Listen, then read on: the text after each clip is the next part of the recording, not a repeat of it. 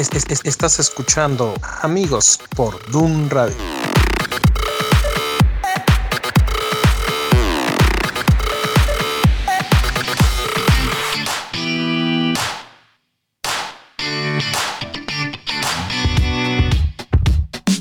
Got up before the alarm. Sunlight replacing the stars. Finding my phone in the dark. Putting my life on restart. So many places to go. Asking what's best, I don't know. Each hour's an hour you make. So I know it's gonna be strange. One more day. I believe, I believe, I believe that it's gonna be all okay with you. Qué buena rola. Cómo me encanta. Ay, ¿qué tal? ¿Cómo están todos? Felices nosotros de estar aquí otra vez entre amigos, con nuestros compas. Un día más para compartir y platicar de algunos temas que nos agradan, que nos interesan mucho y que esperamos que sean de edificación. Estamos de nuevo aquí en su programa Amigos. Yo soy Samuel Gómez y conmigo el día de hoy están. Ed Sánchez. y Gerson Esquivel. ¿Qué tal? ¿Cómo están ya después de un ratote que no los veía? Muy, muy contento de, de poder estar aquí viéndonos cara a cara. Ya no habíamos coincidido los tres también en cabina. Es un gusto. Saludos amigos. Gracias por, por sus mensajes. Gracias por estar participando en las redes sociales. Muchas gracias por, este, por estos días que nos han estado acompañando a través de estos programas. Y gracias Dios, gracias porque nos permitiste una vez más estar aquí y poder compartir como hermanos y amigos. Así es, pues esta mañana tenemos un tema muy especial que, que me encanta porque Polémico. Polémico, pero como siempre es la política de Dun Radio, no queremos causar controversia dentro de las personas porque lo primero que es la meta de Dun Radio es edificarnos como iglesia, como parte, como cualquier persona es buscar nuestra edificación. Y el día de hoy estábamos ya en la producción y preparación de nuestros programas acerca de, de las parábolas, pero fuimos movidos hacia un tema que es muy increíble y habíamos tenido por ahí también algunas interacciones con las redes sociales que nos había pedido, ahora sí que ustedes amigos del público, con un tema que salió de las pláticas que tenemos como amigos en esas producciones, la producción se fue desviando, se fue desviando, se fue desviando. O se fue encauzando, encauzando. Exactamente. Y, y recuerdo una frase que dice la pastora Igna Suárez, que dice, siempre preparados, pero no encapsulados. Entonces estamos dispuestos para que Dios Mueva. haga- mueva lo que tenga que mover y pues así fue. Y el tema del día de hoy, ¿cómo hacer una iglesia chida?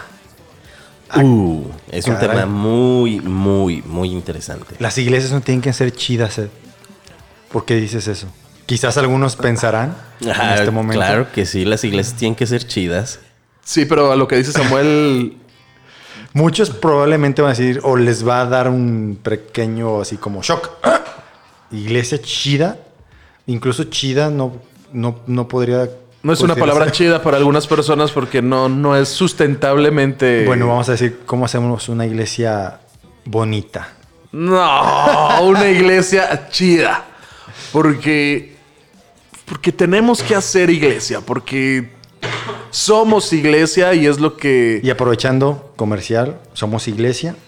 Anótenlo por ahí, 15, 16 de noviembre. Sí, acuérdense, tenemos un evento especial va desde el jueves 14 a las 6 de la tarde. Los esperamos. Iglesia Casa de Cristo, aquí en Guadalajara. Y a los que no nos puedan estar, es- no puedan asistir a la iglesia, recuerden que vamos a estar transmitiendo a través de Dun Radio. 15 y 16. El 15 tenemos un desayuno especial para todos los pastores. Si no te has inscrito a través de la página www.somosiglesia.com.mx, puedes ahí apartar tu lugar, por favor. El desayuno es completamente gratis. Lleva a tu copastor o a la persona que tú consideres. Y va también ahí en ese desayuno de pastores, vamos a tener una plática especial con el pastor Enrique Bremer, en el cual nos va a hablar acerca de la importancia de la educación cristiana para los niños. Y este es uno de nuestros invitados, al igual que el pastor Rafael Holland, que van a estar acompañándonos en este Congreso Somos Iglesia 2019. Y hablando de eso, llegamos a este punto. Porque Ed nos hacía una pregunta, ¿no? Este, creo que ahí partimos. ¿Cómo, ¿Cómo le hacemos, por ejemplo, específicamente para los jóvenes, para hacer una reunión chida, que les guste, que atraiga a los jóvenes? ¿Por qué? Porque decías, las iglesias y las reuniones de los jóvenes han sido igual desde la prehistoria hasta el día de hoy. Es prédica, no, no, no, perdón, alabanza, prédica y un rato de convivencia al final. Y cada quien para su casa. Sí, y, y yo creo que a lo mejor esto desde tiempos de la Reforma Protestante eran con los himnos de Lutero. Una prédica, que, que Lutero era especialista en estar disertando y estar predicando. Y pues convivir ahí a la salida del, del templo para, pues, para estar ligando ahí los que, los que iban a él. Sí, sí, sí. es obvio que también una reunión de jóvenes Es para que Vas vayan a hacer sacar- amistades. Es para que salgan los saldos. Los, los- Es- Esa es la de jóvenes adultos. es- Eso es necesario, pero, pero para esto eh, tenemos que entender que somos iglesia y, y tenemos que preocuparnos porque muchas veces no estamos haciendo una iglesia chida. Y esto es a raíz del mundo en el que estamos viviendo. Gerson hace un momento nos decía, vivimos en un mundo revolucionado. Nuestro mundo va avanzando a mil kilómetros por hora. Yo creo que en los últimos, ¿qué serán? 25 años hemos tenido los avances tecnológicos que habíamos tenido en los últimos Mil y feria. Sí, fácil. Anteriores, sí. entonces es algo impresionante lo que hemos tenido, avances tecnológicos. Y muchas veces en la iglesia, que no es todo tecnología, y aquí ojo, no estamos diciendo que la iglesia imite al mundo, no. Ese, ese creo que es el conflicto general, porque luego esto se puede confundir en cómo le hago para hacer mi iglesia a modo de la gente y del mundo, de lo que ellos quieren. Y no, la idea no es hacerlo a modo de lo que ellos quieren, Fíjate. sino adaptarlo al tiempo en el que Exactamente. vivimos. Eh, voy a regresar un poquito a lo que hablábamos antes de iniciar el programa. Ed, de hecho, toda la conversación, amigo Radio Escucha que nos escuchas, eh, toda la conversación inició porque Ed, antes de entrar a grabar otro programa que no era este, nos hizo la pregunta, ¿cómo haces una reunión de jóvenes atractiva para los jóvenes? Porque si le preguntas a un joven de, de la iglesia, vas a la reunión, bueno, ya ganas y va. pero, pero si le dices, oye, ¿y por qué no invitaste a alguien más? Pues no quiere venir, no le gusta. Y, y hacíamos el comentario de que tiene que ser atractivo de tal manera que le interesa venir a ese joven y que ese joven se interese por invitar a los demás y que los demás le encuentren un valor. Yo, hacía la mención de tener un valor agregado en las reuniones de jóvenes para que haya ese interés de poder asistir a las reuniones de la iglesia, específicamente a la reunión de los jóvenes. Hice un comentario donde dije, bueno, ¿por qué cada reunión o cada dos reuniones no tienes un invitado especial? Eh, específicamente en nuestra generación y en esta época, nosotros conocemos muchísima gente cristiana que es capaz de hacer muchísimas cosas con muchos talentos, con muchas habilidades, y tú los puedes promover para decirle, oye, te invito a mi iglesia a darnos un taller de programación, ah, háblanos acerca de cómo manejar bien tus redes sociales, háblanos acerca de cómo editar, fíjate, esto ya lo están manejando, lo están vendiendo cursos en internet, cómo hacer fotografías para redes sociales y te venden el curso. Y hay gente cristiana que se dedica a hacer esto que te puede ayudar y te puede capacitar. O cómo editar videos en tu celular para tus presentaciones de la escuela, de la iglesia. Si tú al joven le hablas y le muestras que venir a la iglesia le va a servir, le va a capacitar y en muchas ocasiones el testimonio de la persona que va a estar hablando no solamente te va a capacitar, sino que el joven que está o el chavo, el adolescente o quien esté en la reunión ve que esa misma persona que hoy te está capacitando en algún momento tuvo esas discrepancias en sus tomas de decisiones y qué voy a hacer cuando sea grande, qué decisiones voy a tomar, ve a alguien tan firme enfrente, va a decir, bueno, viniendo a la iglesia lo voy a encontrar porque hay gente que me está enseñando, que me está capacitando todo lo que yo estoy viviendo afuera de la iglesia. Creo que esta sería una, una buena opción y es así como el contexto de por qué decidimos hoy arrancar con este programa. Sí, y, y aquí, por ejemplo, lo que decíamos, no adaptar el mundo a la iglesia, no poner la iglesia a, a la carta, una frase que, que hemos escuchado muchas veces. La iglesia a la carta del creyente. Pero sí en el aspecto de, de hacerlo interesante, porque soy maestro de historia, materia aburrida para muchos, y de repente, no, no, no, historia no. Esta semana les hablo yo de un tema que es la ilustración. Niños de primero, de secundaria, 12 años, dices, ay no, ilustración, ¿qué es eso? Empiezo con una pregunta, ¿qué es la ilustración? ¿Para ustedes cómo la adaptan? Pues dibujar algo, maestro, ponerle color a algo. Bueno, tienen razón, pero si hablamos de algo histórico, ¿cómo lo podemos hacer? ¿Cómo lo podemos... No, pues ni idea. A ver, entonces, ¿ustedes cómo creen ¿Creen que todo el tiempo ha habido democracia? ¿Creen que todo el tiempo se han escogido a los presidentes? ¿Creen que todo el tiempo las personas han sido libres y que podían decir lo que quisieran? Ah, pues sí, maestro, claro. Mis papás así eran. Y también mis abuelitos, ellos podían estar. Y si querían iban a pelear en la revolución. Sí, pero hubo un periodo en que nadie lo podía hacer. Ah, caray. Y ahí es lo que dice Gerson, ya les estás dando algo que ellos quieren, algo que les interesa, que es de su actualidad, de su día con día, y ya les metes lo que quieres decirles en verdad. Que yo es para mí un tema de historia, que es la ilustración, y acá en este caso los atraes y es el evangelio lo que les quieres dar al fin y al cabo. Lo que no podemos quitar nunca de la mesa en cualquier tema de, de la iglesia, dentro de la iglesia obviamente es Cristo y la palabra. No se puede hacer un lado. Pero dejando eso, que son nuestras bases y nuestros principios, es nuestra piedra angular, nuestro fundamento, las formas, las formas no creo que estén limitadas solamente al mismo discurso de siempre, con la misma manera de expresarlo en el, en el mismo molde. Hay muchísimas maneras de expresarnos y de ilustrar y de enseñar.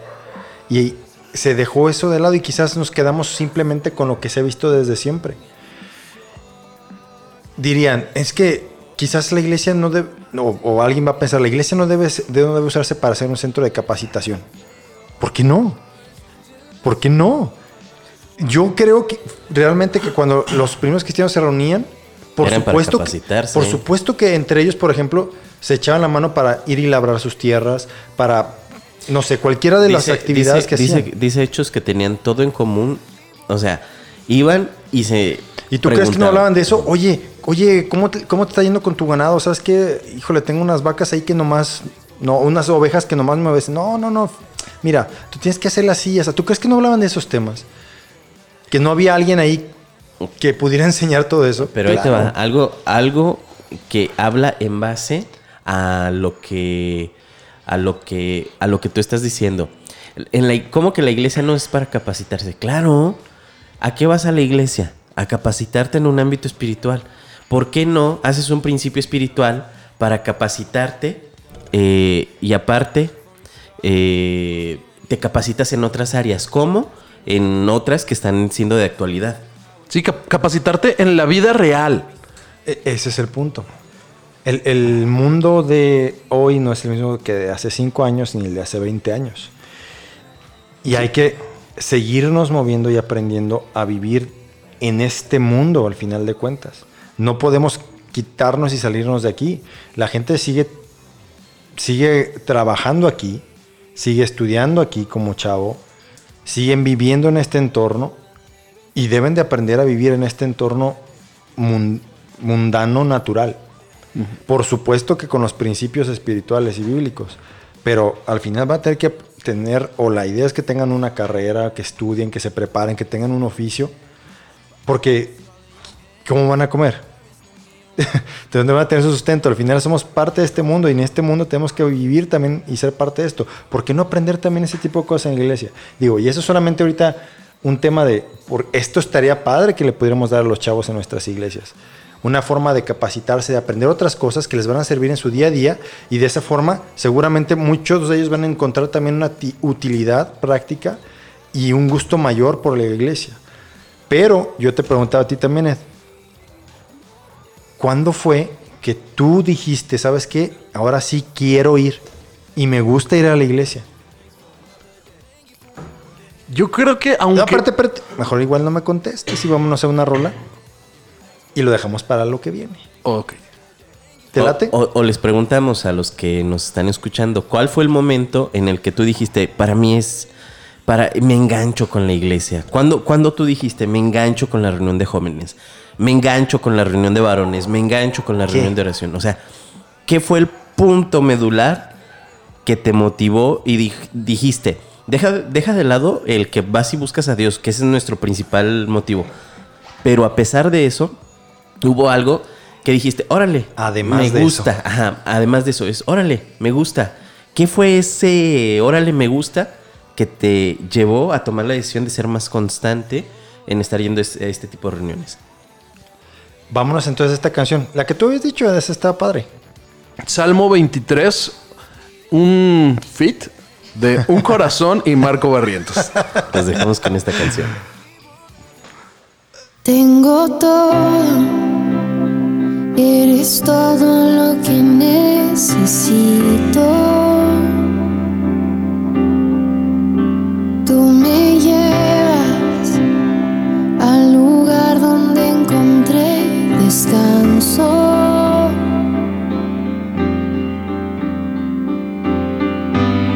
Renuevas mis fuerzas, tú guías mis pasos.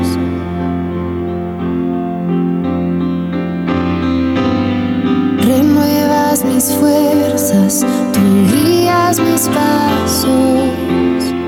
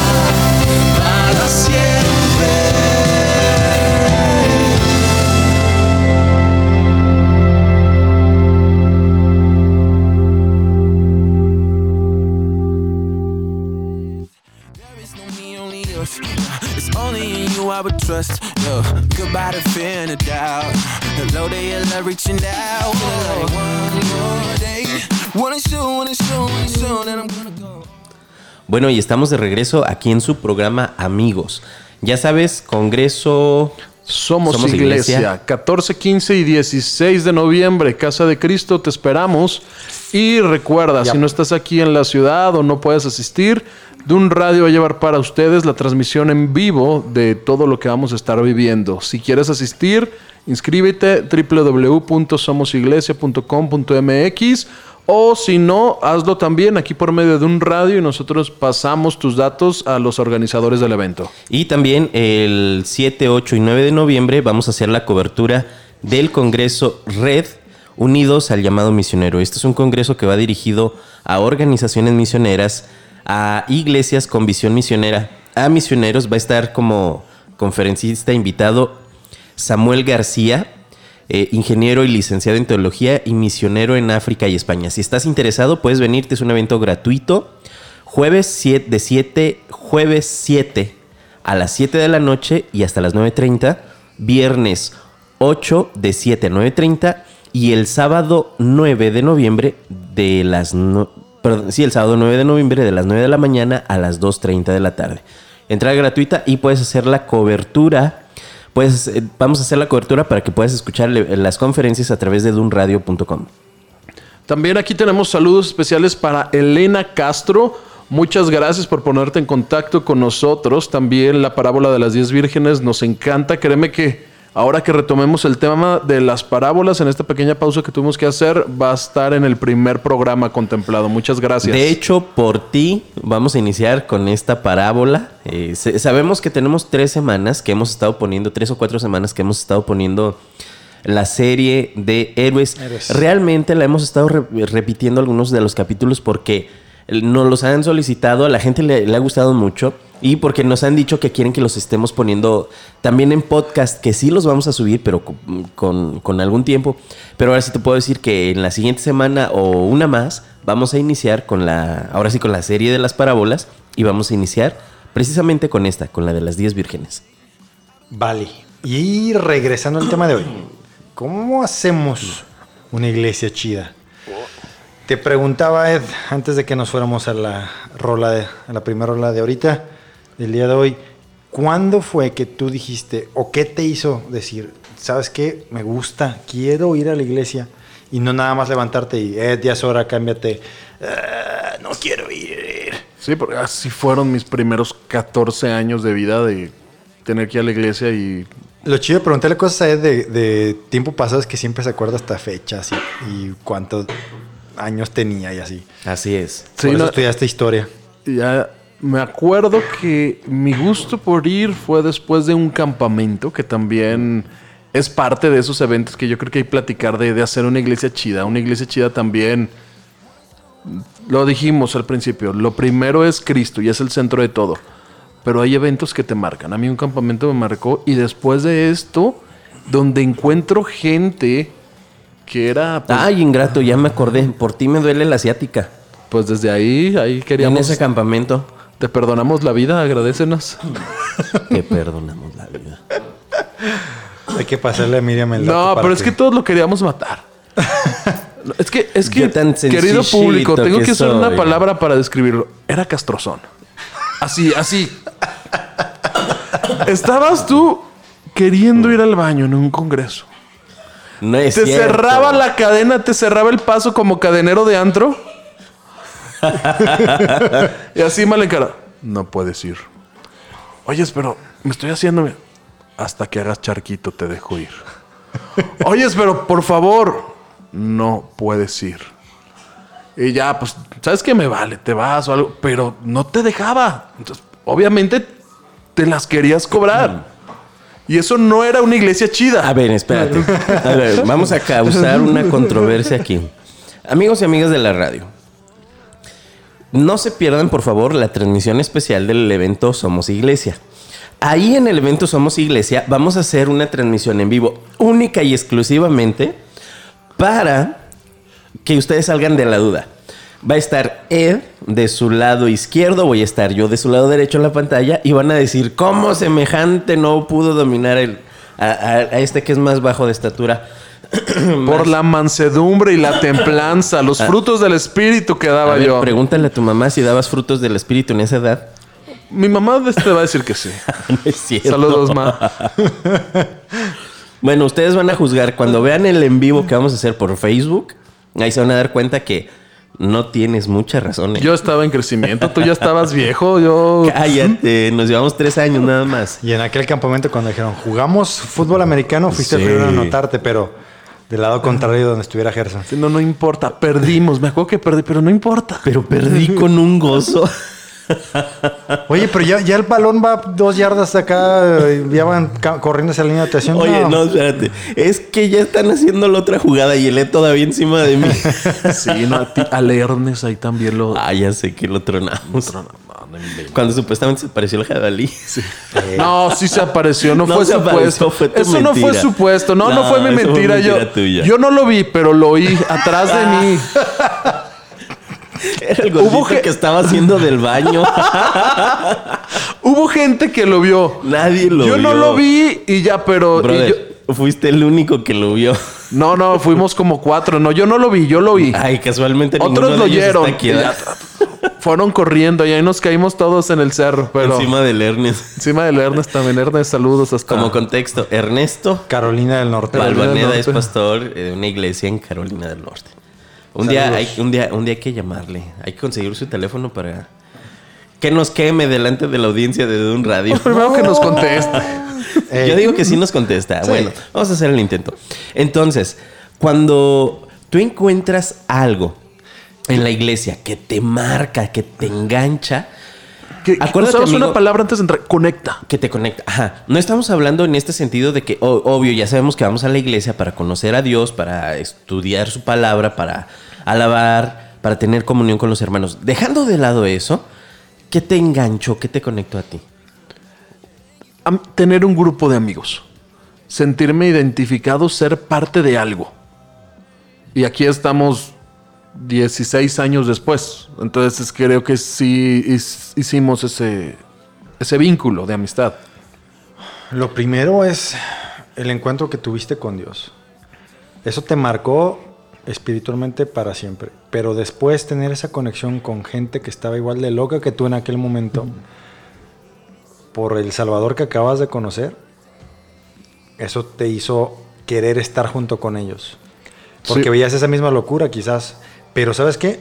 Algo que yo también recuerdo y algo que a mí en particular no quitando de lado, pero sino añadiendo al tema de que teníamos ese fuego nuevo de, del Señor y querer servir y hacer cosas, era eso exactamente, que estábamos haciendo algo, ¿Y sabes qué? estábamos activos. Fíjate que el líder que teníamos en aquella época, él era una persona que no era de nuestra edad. Realmente él nos doblaba un poco, nos doblaba y un poco más la edad. Ernest, No, el halo, Ajá, pero que, que, bueno, y Ernesto, bueno, es que también, bueno, fue Ernesto, fue Gabriel, fue Lalo, fue Chuy Guzmán. Chuy Guzmán. Sí, que Sí, yo, por que- ejemplo, recuerdo de ese día, la prédica de Ernesto la recuerdo. Habló de cuando Jacob peleó con el ángel y fue marcado. Y dijo que ahí nuestras vidas tenían que ser marcadas. Y ahí fue algo en mí, a partir de ahí entregué mi vida. No, sí, pero yo a lo que voy, yendo a, la, a el área donde no hablamos específicamente de que vas por ese encuentro, sino que hay algo adicional, adicional que te engancha, es que todos esos líderes, a pesar de que nos doblaban y un poquito más la edad, ellos entendieron que tenían que capacitarnos. Porque ¿qué fue lo que empezamos a tener? O sea, dices tú, Samuel, sí, es que estábamos ocupados en algo, sí, pero ¿en qué estábamos ocupados? En aquel tiempo no había quien pensara en programación, no había quien pensara en muchas tecnologías que, que ahorita hay. Que si hubiesen estado en aquel tiempo, ellos nos las hubieran provisto como nos, nos, nos proveyeron de una escuela bíblica de, de- dada por adolescentes para adolescentes, clases de, or- teatro, de oratoria, de oratoria, profesional. Ajá, y con personas profesionales de inglés, de actuación, de canto. Por ahí nos acordamos de una canción que se llamaba Vendo Quesos, que después se las vamos a cantar. ¿Te acuerdas pero- de tu profe de, de, mu- de De este, ¿cómo se llamaba? Este, que era mm, ve- venezolano, ¿no? ¿De dónde era? Bueno, no era mexicano. Pero Andrés, se llamaba Andrés, se llamaba Andrés. ¿Cómo lo hacían renegar? ¿Cómo lo ¿Cómo hacían? lo hacían? ¿Cómo lo hacía pero, pero, renegar? pero, pero espérate, eso, eso fue algo que en esa generación. Misiones. Ah, misiones, nos encantaban las misiones, porque todo llevaba un propósito, es, nos daban clases de teatro, nos daban clases de canto, nos daban clases de oratoria, eh, todo esto nos enseñaba la Biblia de una manera diferente, con la, con la finalidad de salir a hacer misiones y que todo lo que aprendíamos los sábados de 8 de la mañana a 8 de la noche, lo pudiéramos explotar en esas salidas que nosotros teníamos. Obviamente te estaban capacitando, hacías alianzas, hacías amistades, cotorreabas, te mojabas, en algunas veces peleábamos, pero En algunas cada ocho días. en algunas cada ocho días. Pero fíjate, aquí lo importante es que en primer lugar tú sabías que ibas por amor a Dios, pero encontramos un enlace, algo que nos enganchó de tal manera que éramos un montón. Es más, no sé si recuerden que para ir a misiones había lista de espera de los chavos que querían ir a misiones por lo que sabían que se hacía cuando íbamos a misiones. Es que volvemos a lo mismo, ya ponías en práctica. La capacitación era puesta en práctica y ya era una vida que decías, la quiero tomar, lo quiero hacer y lo estás llevando a la realidad. Las personas iban, querían ir al- a los eventos que teníamos. Podías invitar a personas que no eran cristianas porque querían eso. Exactamente. Eh, y, y eso es a lo que vamos con la iglesia chida. Porque la iglesia chida no va a servir a los que ya están adentro. Nosotros queremos que venga la gente de afuera, no para hacer números. Es que eso es lo que tenemos que cambiar. Exacto. A la iglesia no se trata de ir a sentarse, escuchar y salirte. El punto es que vayas a hacer algo. Sí, Que te capacites dentro de la iglesia. ¿Por qué no puedes hacerlo? A ver, pregunta. Esto que estamos hablando, porque aparentemente lo estamos orientando solo con los jóvenes. ¿Esto que estamos hablando aplica solo para los no, jóvenes? por supuesto que no. ¿Por qué no? Porque todos, al final de cuentas, podemos aportar. Todos podemos ser enseñados. Todos podemos enseñar. A ver, ahora tú que no vas a una clase de adolescentes o de jóvenes, porque ya estás casado y tienes hijos, tú te podrías involucrar en la iglesia en otros roles, por ejemplo, en reunión de varones, en reunión de matrimonios, Matrimonios. en reuniones de, de- de- de oración, y está bien. Pero ¿por qué muchas de esas reuniones no tienen tanta afluencia como nosotros, como organizadores de ciertos ministerios o de ciertos departamentos en la iglesia, no tenemos esa afluencia que queremos? No es atractivo. Sí, Exacto, porque no es atractivo. ¿Por qué? Y, de- y otra vez, otra vez, poniendo balance. No se trata de que queremos Show. show. No. No se trata de eso. Sino quitar el esquema de que la gente nada más tiene que ir, agarrar su silla, sentarse, quedarse callado todas las tres horas que va a durar la reunión y luego salirse y ya. ¿Para qué? Por supuesto que va a escuchar la palabra, pero incluso así, en ese estado, te aseguro que la mitad está dormida. O está pensando en, en otra cosa, distraída. Mira, esto es algo que hablamos hace rato y lo voy a volver a repetir para que nuestros amigos de la red lo escuchen. ¿Por qué rayos? Y tú, lo- tú lo mencionaste al principio del programa. ¿Por qué si nosotros allá afuera estamos llenos de tecnología, estamos llenos y bombardeados con imágenes, con tecnología, con, con cosas que puedes Sonidos, interactuar, videos. sonidos, todo? ¿Por qué no lo podemos hacer dentro de la iglesia? Estamos tan acostumbrados a todas esas cosas afuera que cuando llegamos a un lugar donde tenemos que prestar atención a una sola persona, cuando está hablando nos dormimos. ¿Por qué? Porque ya no estamos acostumbrados a, a mantener la atención enfocada a una sola actividad. Porque ahora nos hemos vuelto multitasking, que es algo que no debería de ser en nuestras vidas. Que como dices tú al principio, no es que estemos adaptando la iglesia al mundo, no. Es que estamos caminando conforme a lo que se está presentando en el mundo y estamos capacitando a la iglesia o deberíamos de capacitar a la iglesia en todo lo que está pasando allá afuera. Tú decías algo, Ed. Ahora el 70% de los chavos aprenden de una forma Según visual. estadísticas, Según Según estadística, estadísticas. visual. ¿no? Y los tenemos en, en una sala escuchando por una hora y media. Sí, los menos son auditivos. Y, y la forma de aprender Ahora hay cada vez cambiar. más incluso kinestésicos que necesitan estar haciendo algo. No solamente viendo, haciendo algo. Mira, yo por ejemplo en la empresa lo veo. De repente hacen estos, les llaman team buildings. El team building. Te llevan y te ponen a hacer actividades. Y, te, y la idea es que te integres. Pero no son pláticas. Ya se acabaron las pláticas motivacionales en una sala, en un cuartito, con un orador, nada más echándose un speech. Por más motivador que sea el cuate, eso ya se acabó. Ahora es ir, hacer, brincar, saltar, mover, este, hablar, escuchar, ver, tocar, todo eso. Un ejemplo que van a recordar. No nos gustaba, por ejemplo, cuando nos ponían a hacer este tipo de actividades en los campamentos. Gera Camacho nos ponía a hacer actividades en los, en los campamentos de integración y decías, tonterías para niños de kinder. Exacto. Pero se acuerdan, don, don, dara, dadan, don, don, dara. Don, don, dara, dara, don, don. Y es algo que te, que te queda toda la vida. ¿Por qué? ¿Por qué él estaba haciendo lo que dice ahorita Samuel? ¿Cómo se llama esto, esta actividad? Son De- kinestésicos. kinestésicos, pero que el nombre que usan en la empresa. ¿o? Ah, Ah, son team team buildings. Entonces, ese tipo de cosas que hacen que la gente se integre, que formen parte de algo. Ahorita estaba buscando el. como la etimología de la palabra iglesia. Dice que viene del latín ecclesia y significa reunión del pueblo. Entonces, es una reunión del pueblo para enlazar al pueblo. Ese es el punto. Si, si el pueblo no se está relacionando, entonces no están siendo una iglesia. Si cada uno como individuo nada más va y se sienta, incluso nada más está con su pareja y ya, no es una iglesia en realidad. Tiene- de- debe haber relación, interconexiones entre las personas, amistades, compañerismo. Todo eso hace que se forme y se una la iglesia y entonces son uno y entonces tienen todas las cosas en común y entonces ves cosas como la primera iglesia donde compartían el pan, donde vendían sus casas para ayudar a los otros porque se amaban. ¿De qué otra forma puedes explicar que alguien agarre y diga voy a vender mi casa porque tiene este, una Necesidad. necesidad? Un cuate de mi iglesia. Ahorita, ¿cuándo ves eso? ¿Cuándo ves eso? Solamente Ahorita cuando si no estás en un grupo de WhatsApp y no lo anuncias ahí, no te enteras. O sea, literal. no hay amistades. No hay. Sí, no, y, y necesitas esto, porque por ejemplo, si nos vamos a lo que nos dice esta etimología, las iglesias donde nada más hay un culto de alabanza, una predicación y no hay interacción entre la gente, esas sí dan un show. Y a veces sin luces y sonido. Porque no es una reunión del pueblo. Es una reunión donde vas a ver a alguien que te va a cantar y donde vas a ver a alguien que va a hablar.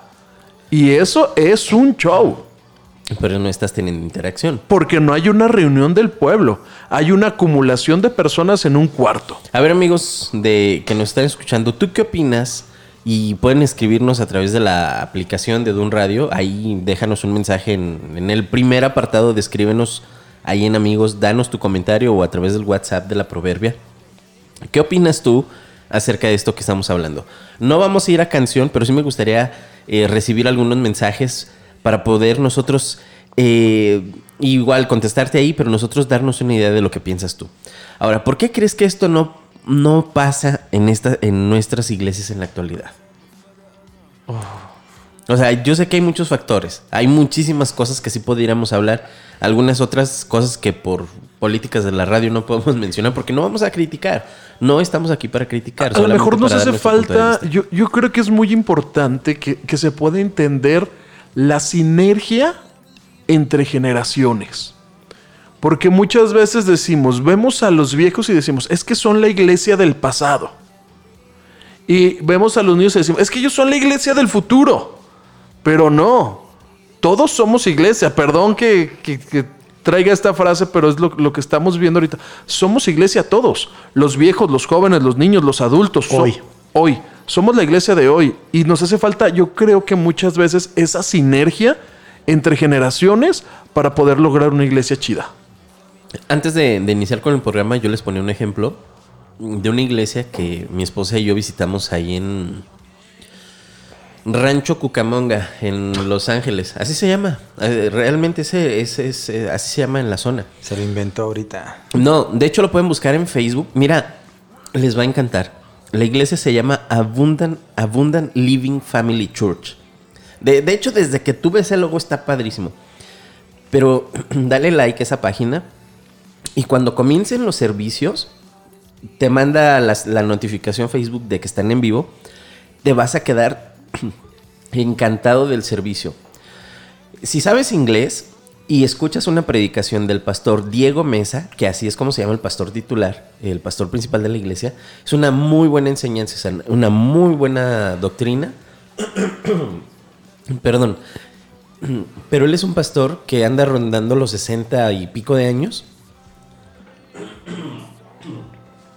Pero él ha tenido una muy buena integración con la comunidad joven de la iglesia. ¿Por qué? A pesar de que el pastor es grande, permite que los jóvenes hagan cosas de jóvenes. Y ves muchísimas fotografías, ves muchísimos videos. Y yo te estoy contando de algo que yo viví cuando estuvimos mi esposa y yo allá. Que realmente lo que tú ves en los videos que ellos producen, ves las fotografías que ellos postean, es algo que tú vives cuando vas a la iglesia. Yo me quedé sorprendido porque es una iglesia con súper alta tecnología. Yo cuando entré, yo soy, yo, si la gente es, está dividido en, en porcentajes en... su- Visual, auditivo y Ajá. kinestésico. Yo soy 90% visual y soy 10% kinestésico. Yo soy visual. Entré y yo quedé como niño en juguetería eh, semana previa de Navidad. Quedé con los ojos abiertos de todas las cámaras, luces, todo lo que tenían.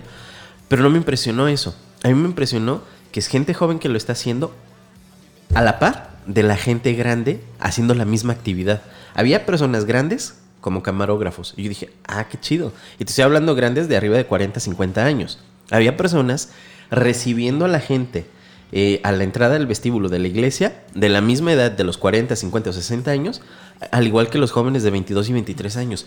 Y los dos los- lo hacían con una pasión lo- del mismo modo. Y es que eso es hasta un impacto visual. El ver Sí. esas generaciones también, no solamente la tecnología, y eso es un impacto visual.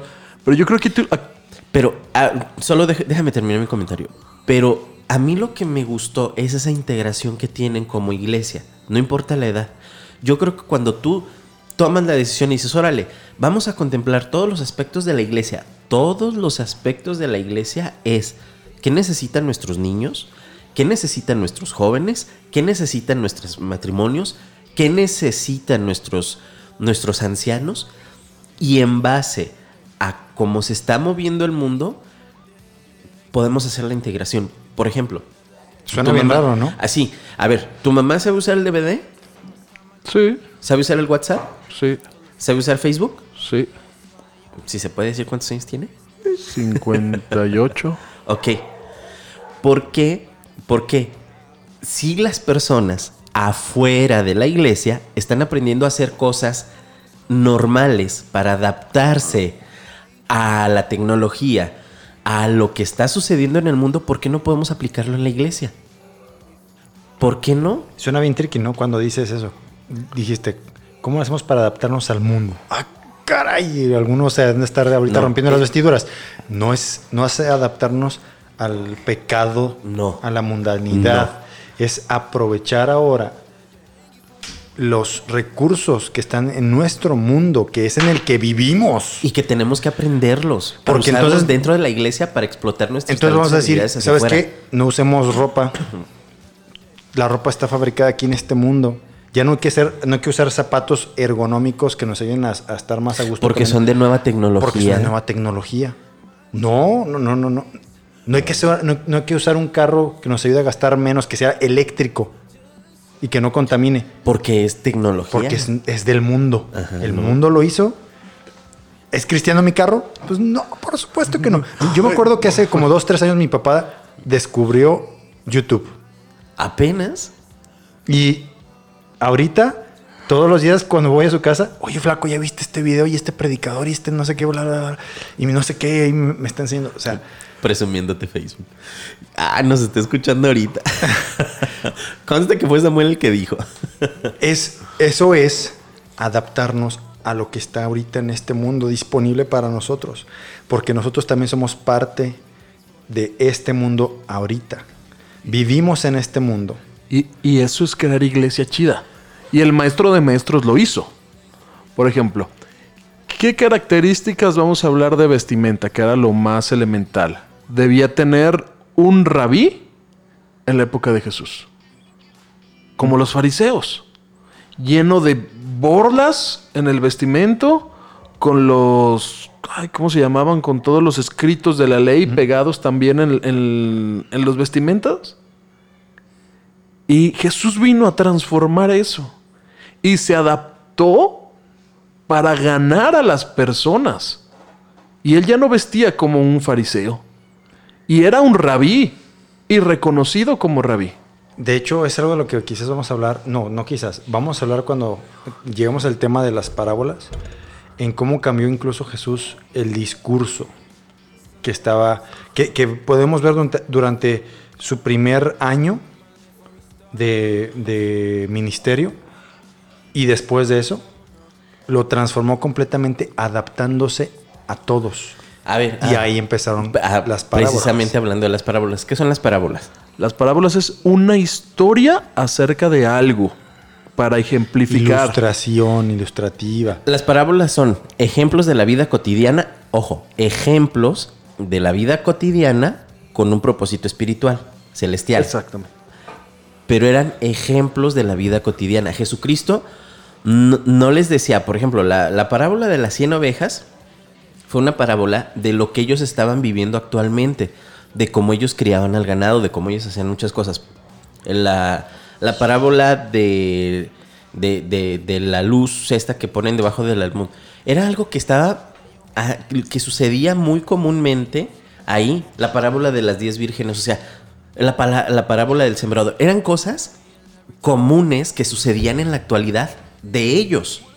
Yo, yo me imagino también de repente a Jesús, por ejemplo, y de hecho en algunas de las películas, mm, varias de las películas que ustedes van a poder ver de ahora eh, en la Semana Santa y cosas por el estilo, en, la, en las parábolas que habla, por ejemplo, de... de... mm, cuando siembran y que unas, unas semillas caen en, en- sobre piedras. Ah, la del sembrador. del sembrador, la palabra del sembrador, unas caen en buena tierra, bla, bla, bla. Y te pone a Jesús a- caminando entre la gente y de hecho lanzando semillas mientras está hablando y explicando su parábola, siendo ilustrativo entre ellos. Obviamente en aquel entonces no tenía una pantalla para ponerles un video con algunas fotografías muy padres, impresionantes, con gráficos muy... No, usó lo que tenía en ese momento. Exactamente, Jesús usaba lo que había en ese momento. Cuando Yo- llegan... en- ah, Exactamente. O quizás cuando hablaba de cualquier otro tema, no sé. Si ponía un ejemplo sobre pescadores, probablemente hab- habían a lo lejos una barca que podría señalarlo como aquellos pescadores de allá. No, y el eje- se salió de la sinagoga. Que en ese tiempo era algo como salirte de la sinagoga para enseñar la palabra de Dios era impensable.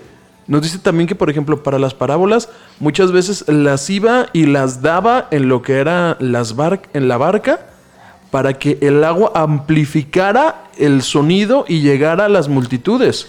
Entonces usaba los recursos que le daba el mundo para poder hacer tenía que su micrófonos. mensaje exactamente. Y Jesucristo estaba teniendo una una afluencia de escuchas, de escuchantes que Jesucristo mismo tenía que ponerse en lugares estratégicos para que su mensaje pudiera ser escuchado de una sola vez a la mayor cantidad de gente posible y lo hacía co- con ese propósito así como tú lo acabas de, de ejemplificar. Y literalmente usaba las cosas del mundo. El agua, las montañas, algo. Y las parábolas, repito, son cosas que no sucedieron. O sea, eh, era el contexto cultural del momento y Jesucristo lo estaba utilizando para enseñar. Con ¿Por una qué? historia, sí. ¿Por qué nosotros no podemos hacer lo mismo? ¿Por qué nosotros no podemos hacer una iglesia chida? Usando el contexto actual. Exactamente. Para capacitar a nuestros jóvenes, para capacitar.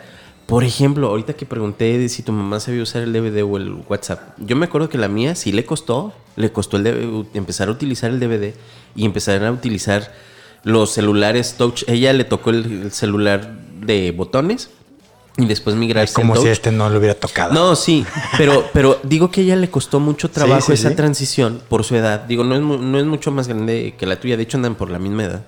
Pero le costó. ¿Por qué? ¿Por qué no un día nosotros en las iglesias no capacitamos a los adultos para que también puedan utilizar este tipo de Sí, ¿no? cosas? O hay, por ejemplo, predicadores adultos que tienen mensajes sanos, que tienen mensajes de acuerdo a la palabra de Dios, Ajá. Que, que Dios los usa enormemente, pero que a lo mejor les hace falta meterles tecnología. Hacer una capacitación para ellos sería... Te aseguro, y te lo puedo decir porque ahora cuando estamos iniciando el proyecto de la radio, yo me entrevisté con varias personas y me decían, es que yo no sé ni conectar un micrófono. Me decían, ¿cómo voy a grabar? Bueno, enséñales. Y hay gente ahorita, ahorita como ya está entrando muy en boga los podcasts, hay muy buenos pastores que pueden tener muy buenas reflexiones, que pueden tener muy buenos mensajes, que pueden hacer sus podcasts. Pero ¿sabes por qué no lo hacen? Porque la gente capacitada de la iglesia no tiene tiempo de ir a grabarlos cuando ellos pueden grabar sus mensajes. ¿Por qué no los O capacitas? porque no les dan entrada. o porque no les dan entrada. porque no aprovechan todo eso? Te aseguro que hay, habría muchísimos chavos que estarían gustosos de entrarle y aportar con lo que tienen, con lo poquito o mucho que saben, y ayudar y estar activos en la iglesia y servir en la iglesia. Exacto. Porque servir en la iglesia también no es solamente estar predicando. Ah, no. Nosotros servíamos en la iglesia lavando baños. Sí. En nuestros congresos, ¿quién hacía las, las escenografías? Nosotros. Nosotros hacíamos las escenografías, nosotros nos subíamos, pintábamos, colgábamos, bajábamos. ¿Quiénes este, atendían a la gente? ¿Quiénes los sentaban? Nosotros, Nosotros. estábamos ahí. ¿Predicamos en algún congreso? No, ninguno. En ninguno nos tocó predicar, Y pero eso- servíamos. Y eso es en lo que podíamos ayudar en ese momento. Y créeme que eso fue parte de lo que nos enganchó a estar ahí y que incluso yo puedo decir que durante todo ese tiempo Dios nos capacitó todavía mucho más para muchas de las cosas que estamos haciendo y que vamos a hacer. Sí. Ay, no, no, esto está, está increíble y, y da para más porque, oh, como dices tú, te vuela Me vuela el cerebro. ¿Cómo le hacemos entonces para hacer una iglesia chida?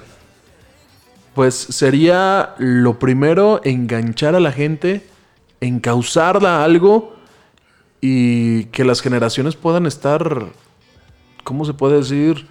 Pues sí, haciendo esa sinergia. Pero aquí se va a quedar en el tintero algo que quiero dejar. Bueno, a lo mejor amigos, nosotros vamos a ir platicando y la Se próxima... la van a perder. La próxima semana le- les dejaremos el resto de la plática porque no podemos cartarlo aquí. Pero antes de entrar, no, no quiero irme sin dejar esto en la mesa. Samuel nos decía, hemos muchas veces vivido en las iglesias un absolutismo. Nos decía antes de entrar a la plática. Y yo creo que sería, mm, para seguirle aquí en lo que, lo que nosotros seguimos aquí, un buen tema para, para la próxima clase. El absolutismo. El absolutismo en la iglesia. Bueno, yo me quedo con que realmente todos tenemos que tener apertura. No es que la iglesia se adapte al mundo o que el mundo entre a la iglesia. No, más bien es que nosotros podamos utilizar lo que está en nuestro alrededor, Del que ya practicamos en nuestro contexto, que lo utilicemos para capacitar a la gente de la iglesia y que capacitados con la enseñanza bíblica y cristiana salgan con todas sus habilidades, capacidades y contexto a predicar el evangelio.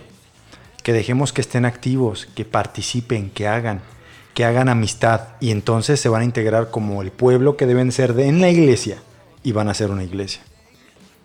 Así es, bueno, nos despedimos y los dejamos con esta canción que se llama Ah, este la he traído desde hace ratillo. Se llama Raise a Hallelujah. Y es de Betel. Bueno, los dejamos con esta canción. Se despide Gerson Esquivel. Ed Sánchez. Y Samuel Gómez. Hasta la próxima. Bye.